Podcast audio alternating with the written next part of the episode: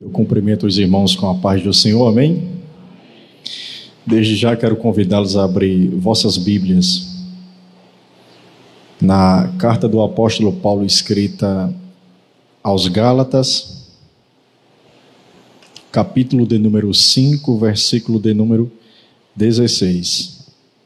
Enquanto você vai procurando, eu quero parabenizar a igreja pelo seu aniversário Agradecer a Deus também pela rica oportunidade de estar aqui junto com vocês. Como também agradecer a Deus pela vida da minha família. É, minha esposa já foi apresentada, né? Amanda Beatriz, meu filho. E por mais que o nervosismo né, não deixe é, passar isso na fisionomia, mas eu estou muito feliz em estar com vocês, tá bom? Eu sou assim mesmo, um pouquinho tímido, mas estou muito feliz em estar com vocês e revendo essa família que sempre que eu tenho a oportunidade de falar do Senhor, eu digo que o Senhor não é só um pastor institucional, ele é um pai de pastores. Tenho como um pai espiritual que tem me assistido e cuidado de mim e da minha família, não só como um obreiro da instituição, mas como um amigo, um companheiro, um irmão em Cristo Jesus. Amém, meus irmãos? Gálatas capítulo de número 5, versículo de número 16, diz assim a palavra do nosso Deus: Isto vos digo, andeis no espírito e não satisfareis os apetites da carne. Muito bem. O texto que eu trago para fazermos uma reflexão, um texto que se encontra é, provavelmente não tem como se afirmar, mas é uma teoria muito forte. Na primeira carta escrita pelo apóstolo Paulo, de suas 13 cartas, acredita-se que essa foi a sua primeira carta escrita por ele, no ano 49 a 51. Essa é a base que eles dão, né? Depois da sua primeira viagem missionária. E o objetivo de Paulo ter escrito essa carta é doutriná-la com relação à liberdade cristã. E o pastor me pediu um tema, e eu pensei, pensei, e o que vinha na minha mente era: fale sobre uma vida autêntica na presença de Deus. Fale sobre o crente original, né? um termo bem mais direto segundo as Escrituras Sagradas. Eu estou querendo falar sobre essa temática, né? E estudando, pesquisando, irmãos, eu quero compartilhar com vocês alguns pontos aqui que eu anotei para que eu não esquecesse, né? Mas antes de fazer destaque aqui de alguns pontos, é, vamos primeiro entender o que é que estava acontecendo na igreja de Gálatas, né? Ou melhor, nas igrejas da Grande Galácia. Eram várias igrejas que estavam implantadas naquela região, né, por nome Galácia, e os irmãos ali, as igrejas estavam passando por alguns problemas, né? Graças a Deus o apóstolo Paulo tinha feito um belíssimo trabalho é, no ensejo da, dessas implantações ele chegou até ali acometido por uma doença, estava doente, e os irmãos foram muito receptivos né, com o apóstolo Paulo, o acolheu, cuidou dele, e na ocasião o apóstolo Paulo pregou o evangelho da graça de Deus. E automaticamente, pelo poder do Espírito Santo, os gentios ali naquela localidade foram se convertendo ao evangelho de Cristo Jesus de Nazaré. Acontece que, passado alguns tempos, é, alguns judeus que ainda não tinham compreendido e não estavam aceitando a essência do Evangelho de Cristo, se infiltraram nas igrejas da Galácia, né? E ao se infiltrarem, eles começaram a espiar a, a vida daquela igreja, o credo daquela igreja, a liberdade daquela igreja, e eles descobriram né, que os irmãos ali estavam focados, animados, tinham recebido a palavra pregada por Paulo com muita alegria, com muito amor, e estavam tocando o barco para frente, né? Mas esses homens não tinham boas intenções. Esses homens não tinham compreendido e muito menos respeitavam a autoridade do evangelho de Cristo Jesus. E o que eles fizeram? Eles começaram a desconfigurar essa é a palavra que eu quero usar para passar o que eu entendi. Eles começaram a desconfigurar o evangelho pregado por Paulo ao, ao, aos corações dos irmãos das igrejas da Galácia. Os irmãos tinham entendido que o evangelho de Cristo era suficiente para que eles tivessem acesso ao Pai por meio de uma reconciliação pela pessoa de Cristo Jesus de Nazaré, com a sua morte na cruz do Calvário. E esses homens vieram e iniciaram esse processo de desconfigurar o Evangelho de Cristo, mostrando que, além daquela doutrina que eles receberam do apóstolo Paulo sobre o Evangelho, eles também precisavam praticar alguns rudimentos da lei do Velho Testamento, da lei de Moisés, a circuncisão, a guarda do sábado, é, não comer algumas comidas, enfim. E eles, eles começaram a judaizar o evangelho que tinha sido pregado por Paulo aos irmãos. Com isso, o evangelho estava perdendo a sua essência, a sua eficácia, como o irmão bem falou, a salvação é pela graça, por meio da, da fé. Isto não vem de vós, é um dom de Deus, não vem de nenhuma obra sua, porque se viesse de obras do homem, o homem ele se gloriaria e muito menos se salvaria, porque suas obras são más. Mas acontece que esses homens que estavam ali desconfigurando o evangelho de Cristo, eles também começaram agora a desclassificar o caráter e a autoridade apostólica de Paulo, fazendo com que a igreja não desse crédito à mensagem que foi pregada pelo apóstolo Paulo. E a igreja entrou em um embaraço, a igreja se atrapalhou na sua fé, a igreja da mesma forma que tinha recebido a mensagem de Paulo com muito zelo, com muita alegria, com muita hospitalidade, ela não vigiou, abriu as portas para esses falsos mestres e também recebeu a mensagem deles, a heresia deles, a teoria deles, e agora a igreja estava é, à beira de um precipício.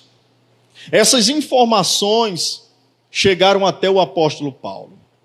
E quando ele toma conhecimento desse contexto da igreja, das igrejas na Galácia, ele faz algumas denúncias. E aqui eu separei cinco denúncias que Paulo faz nessa carta e eu quero compartilhar com vocês é, que denúncias foram essas que o apóstolo Paulo é, escreveu para a igreja de Gálatas com o objetivo de reeducá-la de consertá-la, de não deixar que ela se perdesse definitivamente daquilo que ele tinha é, colocado no coração deles.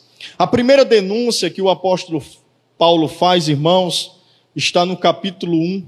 E eu peço aos irmãos que me acompanhem, tá bom? No versículo de número 6, aonde diz: Admiro-me de que tão breve vos desviastes daquele que vos chamou para a graça de Cristo para um outro evangelho. A primeira denúncia que Paulo faz nesse, nesse versículo é o abandono da fé. Os irmãos estavam abandonando a sua fé. Percebam que no versículo Paulo diz, eu, eu estou parafraseando agora, né? Ele diz: Eu estou admirado que vocês, de uma forma tão rápida, largaram, abandonaram aquele que vos chamou por meio de Cristo para a graça, para o Evangelho, e Paulo está denunciando esse abandono de fé.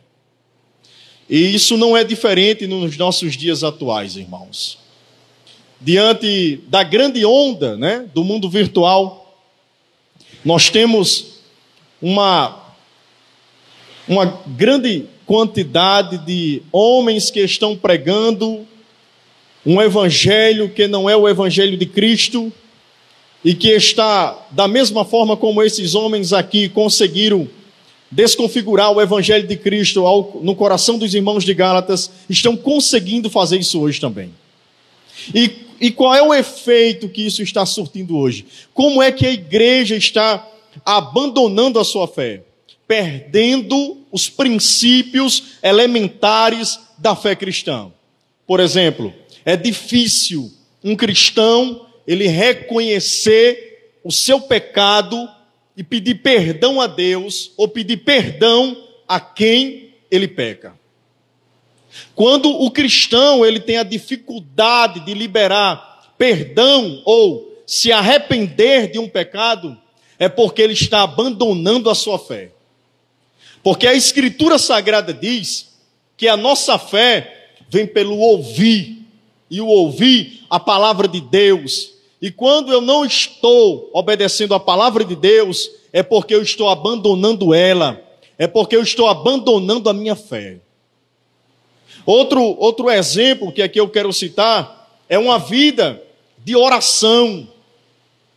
É raro encontrar também irmãos que tenham uma vida de oração, não só no culto coletivo, aqui nesse lugar, mas no seu devocional de acordo com 1 Tessalonicenses, capítulo 5, versículo 17, que Paulo diz: orai sem cessar. Ter uma vida de oração, ter uma vida de comunicação e relacionamento com Deus. A igreja está perdendo esses princípios e nessa noite a palavra do Senhor está denunciando isso aos nossos corações. Nós não podemos abandonar os princípios da nossa fé. Precisamos manter isso, o que foi pregado por Jesus Cristo de Nazaré. O arrependimento de nossos pecados. O perdão a quem nos machuca. A oração por aqueles que estão se colocando na, na condição de inimigos, porque Jesus disse: ame, ore pelos que te perseguem, pelos que estão se levantando contra você. No período da lei, a lei era dente por dente, olho por olho, mas agora nós estamos vivendo o período da graça, a dispensação da graça, e a graça requer de nós este comportamento, esta resposta diante daqueles que se levantam contra nós devido à sua carnalidade. Nós não podemos abrir mão desses princípios, irmãos. Posso citar muitos outros princípios aqui, como a obediência à Escritura Sagrada num total. Termos a vontade, o desejo de se esmerar na leitura, na palavra de Deus, buscar conhecer qual é a vontade de, do Senhor para a minha vida, para que eu ande conforme ela. E isto é algo que está ausente no coração da igreja brasileira. A igreja que está sendo levada por essa onda, uma onda terrível, porque não dizer apostatando daquilo que com muito sacrifício foi ensinado, pregado no século I, século II, século III, aonde custou a vida, o sangue, o sofrimento dos nossos irmãos. E a pergunta que eu faço o que é que eu e você estamos fazendo para dar continuidade aos princípios elementares da fé cristã, do Evangelho de Jesus. Nós temos aí doutrinas religiosas que colocam o ego do homem lá em cima e que ensina que um, quem humilhou ele, não se preocupe não que uma hora ou outra ele vai pagar o preço ele vai estar lá embaixo, vai lhe aplaudir, porque você vai estar num palco, e nós sabemos que isso é doutrina carnal, diabólica e de demônio. O projeto de Jesus não é humilhar ninguém que porventura tenha falhado. O projeto de Jesus, através da sua igreja, é nós estendermos a mão amiga e conseguirmos, através do Evangelho, que outras vidas sejam salvas pelo poder da ação do Espírito Santo que habita nessa igreja. E nessa noite, irmãos, é, eu quero compartilhar com vocês, além desse primeiro, dessa primeira denúncia de Paulo, que é o abandono da fé dos irmãos, eu quero compartilhar também uma segunda denúncia que Paulo faz, que se encontra no versículo de número 7. E você, se quiser, leia junto comigo, que diz assim: O qual não é outro, entretanto, há alguns que vos perturbam e querem perverter o evangelho de Cristo. Uma outra denúncia que Paulo faz aqui nessa carta para a igreja de Gálatas é que havia ali perturbadores. A igreja do Senhor estava sendo perturbada. E Paulo não está conformado com isso. E nos nossos dias atuais não é diferente. Nós temos perturbadores que estão perturbando a fé da igreja, a visão da igreja, o foco da igreja, o objetivo da igreja do Senhor. E por que que eu estou pregando esse sermão, irmãos? É para que eu e você vigie e tome muito cuidado. Porque esses perturbadores de hoje, eles não estão brincando. Eles querem destruir a nossa visão. E uma igreja sem visão é uma igreja que não cresce. Eles querem nos desviar do foco para que o grupo, a igreja, o corpo do Senhor fique sem objetivo nenhum e fique vagando por aí, se reunindo religiosamente, mas sem um objetivo importante dentro da vontade de Deus. Os perturbadores que estavam perturbando a igreja de Gálatas estavam conseguindo, ou melhor, eles conseguiram causar um grande alvoroço que os irmãos estavam perplexos, perturbados. Os irmãos não conseguiam de jeito nenhum, de forma nenhuma, ficar em paz. Porque eles já tinham aceitado a palavra desses perturbadores. E se nós não vigiarmos com os falsos mestres, perturbadores hoje, nessa época e hoje também, são os falsos mestres. Se nós não vigiarmos com o que estamos assistindo, quem estamos assistindo, que livro nós estamos, estamos lendo e a quem nós estamos ouvindo, nós podemos cair em um grande precipício. Porque tudo aquilo que nós ouvimos é um alimento para a nossa mente, é um alimento para o nosso raciocínio. E nós vamos guardando essas informações no nosso coração espiritual. E o que eu quero dizer com isso, sobre essa denúncia de Paulo, sobre esses perturbadores, é que você tem um pastor que foi constituído por Deus para cuidar da sua vida. E você não precisa correr, se desesperar atrás desses pregadores sem futuro que estão na internet, que você não sabe de onde veio e nem para onde vai. O que eu quero dizer com isso, meus amados irmãos, é que você está selado no Espírito Santo de Deus. E que Ele é o seu professor número um. E que Ele nos consola, Ele nos ensina, Ele nos orienta e Ele nos lembra das palavras de Cristo Jesus. Veja bem, nas mídias nós temos homens de Deus que estão pregando palavra, fazendo exposições bíblicas, mostrando princípios importantes da palavra do Senhor. Mas não esqueça, nós somos ovelhas. E se nós não tomarmos cuidado, a gente vai comer capim ruim que vão colocar no cochete. E a minha palavra aqui não é uma palavra de um ignorante, pare de assistir o YouTube. Não! Se eu fizesse isso, eu seria um louco. A minha palavra é: tome cuidado o que você está ouvindo, com o que você está ouvindo, quem você está ouvindo, porque se você não tomar cuidado, você vai apostatar da sua fé.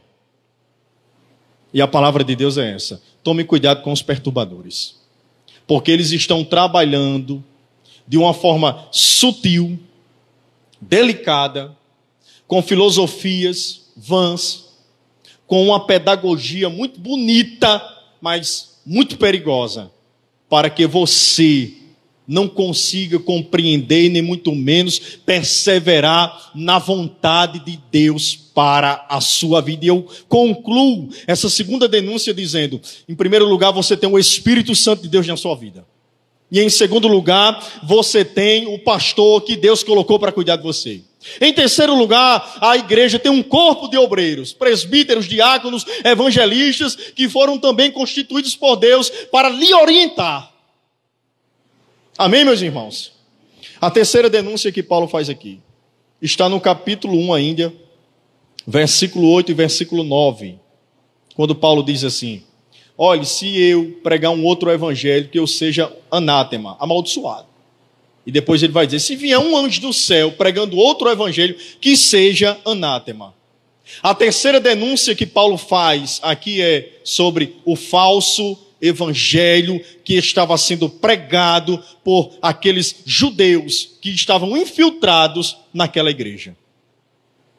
Pregando um evangelho falso, querendo que o evangelho de Cristo perdesse a sua essência e passasse a ter princípios da lei mosaica. Eles não compreendiam isso. Nos nossos dias atuais, irmãos, não é diferente. Nós temos evangelhos falsos que estão sendo colocados à nossa disposição, na nossa mesa, aos nossos olhos. Estamos ouvindo isso constantemente.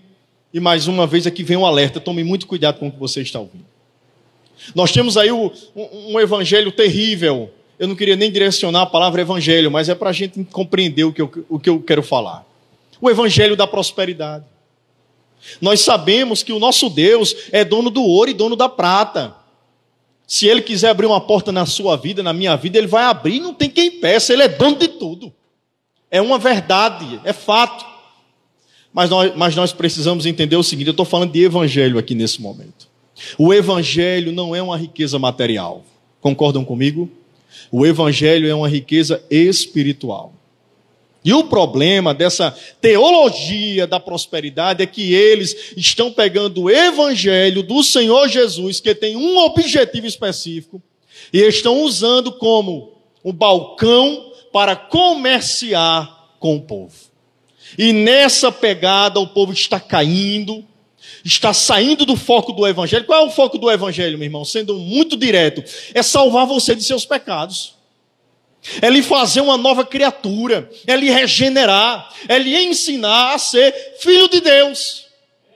É você não ser mais escravo do pecado, filho das trevas, filho da ira, filho da desobediência, mas passar a ser filho da graça, filho de Deus, filhos da luz.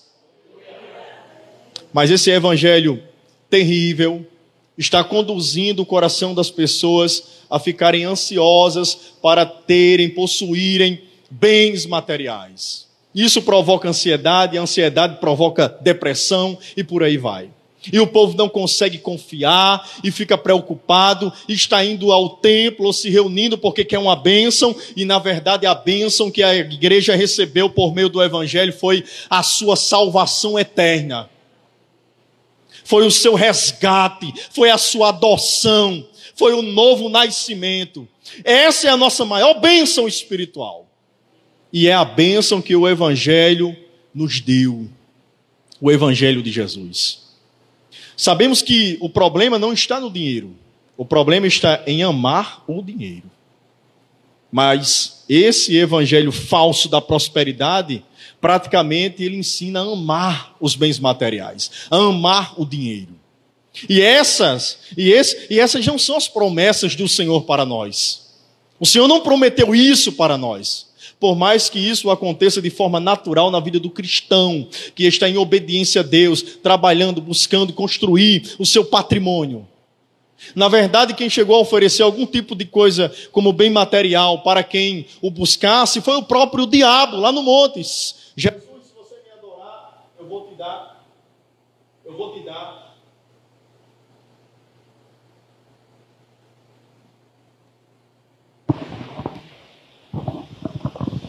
Amém.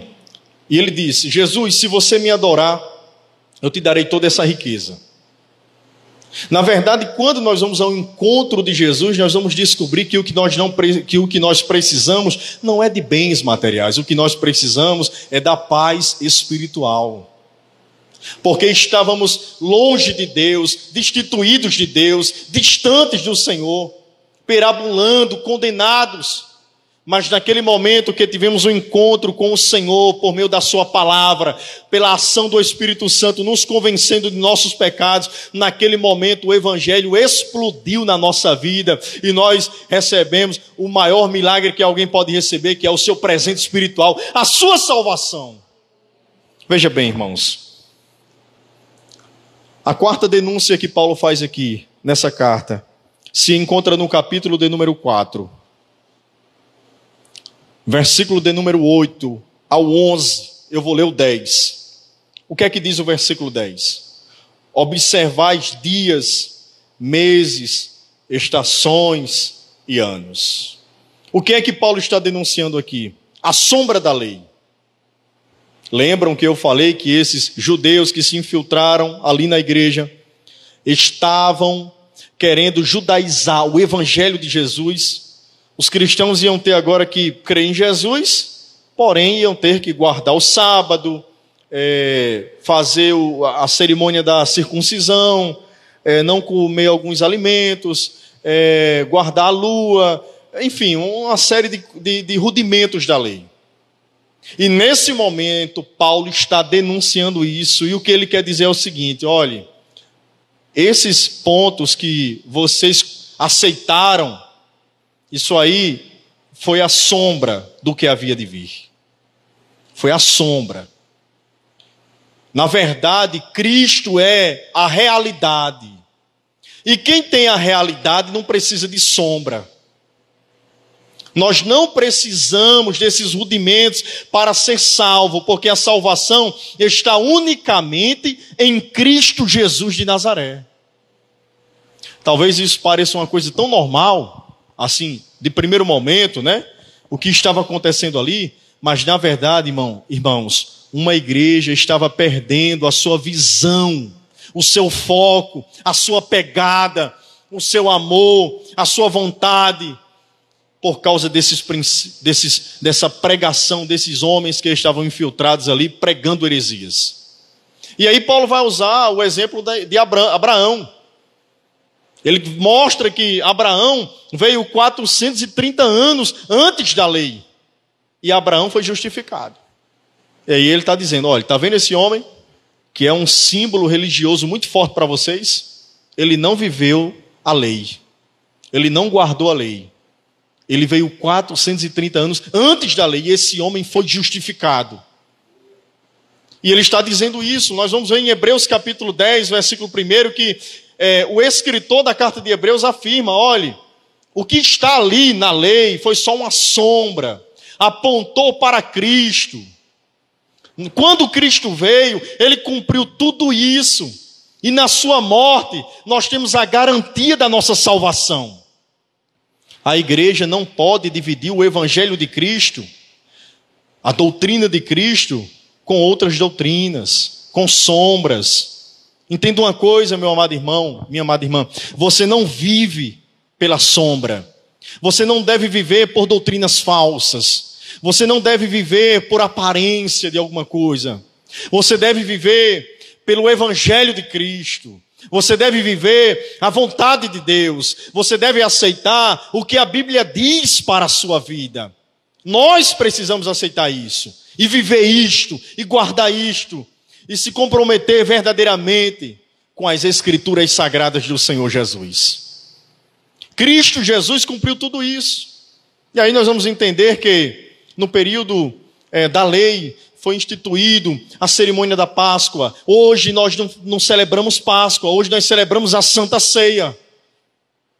No período da lei foi instituída a circuncisão também, um sinal de uma aliança com Abraão. Hoje nós não praticamos isso, hoje nós somos batizados nas águas, como símbolo da nossa regeneração, a morte da velha criatura e o nascimento de uma nova criatura, que foi lavada pela água regeneradora do Espírito Santo de Deus. Hoje nós não mais sacrificamos cordeiros, um animal, porque o cordeiro de Deus veio e tirou o pecado que estava predominando em nós e agora nós somos guiados pelo Espírito Santo do Senhor. Essa é a nossa realidade. Nós não precisamos mais olhar para a sombra do que passou, é olhar agora para Cristo, para a sua doutrina e pregar isso com veemência, com fogo, com vontade, com desejo, com conhecimento que o próprio Deus nos dá. Meus irmãos, a última denúncia que eu quero que eu destaquei aqui, né, e quero apresentar. A ausência do amor fraternal. Paulo denuncia a ausência do amor fraternal. Nós vamos ver isso no capítulo de número 5, versículo de número 15. Paulo vai dizer assim, ó, na carta: "Mas se mas se vos mordeis e vos devorais uns aos outros, vede que não acabeis por vós por vós destruirdes uns aos outros. Os irmãos estavam se mordendo, e Paulo usa esse termo, como quem diz assim: vocês são cães, vocês são feras selvagens para estar se mordendo. E o que é que ele queria dizer com isso? Os irmãos estavam se machucando, brigando, discutindo, perturbados. Essa, essa perturbação que esses falsos mestres fizeram causou isso na vida da igreja. Uma igreja que não conseguiu ficar unida, não ficou, não era mais entrosada como antes, uma igreja que perdeu a pegada. E agora Paulo está denunciando isso. Que o amor fraternal estava longe deles. Na verdade, as escrituras sagradas vão ensinar que nós somos um corpo, cada um é um membro, e juntos nós fazemos uma obra perfeita para a glória de Deus. Você é o pé, alguém é a mão, outro é a orelha, outro é o olho, e dessa forma cada um executa o que lhe foi confiado por Deus, e assim é o corpo de Cristo vai crescendo e sendo edificado para a glória de Deus. Eu já estou no final da minha mensagem, irmãos, e quero só recapitular as cinco denúncias que eu destaquei aqui de Paulo para a igreja da Galácia. Primeiro, o abandono da sua fé. Segundo, os perturbadores que estavam ali. Terceiro, o falso evangelho. Quarto, a sombra da lei. E quinto, a ausência do amor fraternal. Qual é a recomendação de Paulo para solucionar estes problemas que ele denunciou. Capítulo 5, versículo 16. A leitura da nossa exposição, que diz assim: Isto vos digo: andeis no espírito e não satisfareis os apetites da carne. Por que, que uma igreja ela está cometendo esses, esses erros? Abandonando a sua fé, sendo perturbada pelos falsos mestres, é, aceitando falsos evangelhos, é, aceitando a sombra da lei novamente, voltando aos rudimentos da lei mosaica, é, não conseguindo se amar, o amor de Cristo muito longe, porque ela não está vivendo pelo Espírito Santo de Deus. Porque quando uma igreja está sendo guiada pelo Espírito Santo de Deus, não tem confusão, não tem brecha para falso mestre, não tem brecha para picuinha. A igreja não vai aceitar o diabo se andar, porque ela está sendo guiada por Deus, e Deus ele é soberano, Deus ele é onipotente, Deus ele é onisciente, Deus ele é onipresente, ele vai alertar a sua igreja, ele vai avisar a sua igreja, e a igreja vai tomar atitude porque ela, a igreja também não pode ser besta, irmãos. Nós somos um povo inteligente e nós precisamos entender os alertas de Deus para nós em cada período em que vamos vivendo. E o que é viver uma vida pelo Espírito Santo? É o oposto. Eu vou falar o oposto. É você não viver uma vida pela carne. É você não aceitar a influência do mal na sua vida. É você não fazer acordo com o pecado. E quando Paulo está falando no capítulo 5 sobre viver uma vida pelo Espírito, ele está falando de quê? De se abster da prostituição, de se abster da idolatria, de se abster de porfias, de se abster de emulações, de brigas, de invejas, de contendas. Por quê? Porque isso é muito pequeno. Nós temos uma promessa que está de pé na nossa esperança que é Cristo, que nós seremos transformados, iremos viver eternamente juntos com Cristo Jesus. E nós não podemos perder tempo com essas coisas da carne. Precisamos buscar viver uma vida pelo Espírito Santo de Deus. E viver uma vida pelo Espírito Santo de Deus é você se esmerar na palavra do Senhor, conhecer, guardar no coração e colocar em prática na sua vida. Desta forma, você vai conhecer, você vai aprender, você vai guardar e você vai colocar em prática.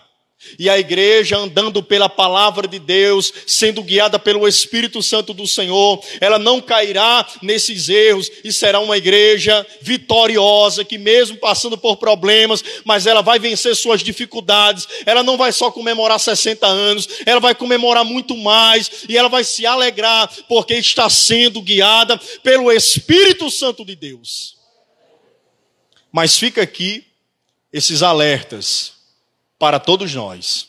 Para vocês que ficam aqui em Natal, Parnamirim, cidades circunvizinhas, e para mim que vou para, para, para Paraíba. Amém, meus irmãos? Aqui eu quero agradecer a oportunidade, que Deus abençoe a vida de todos vocês e até a próxima, em nome de Jesus.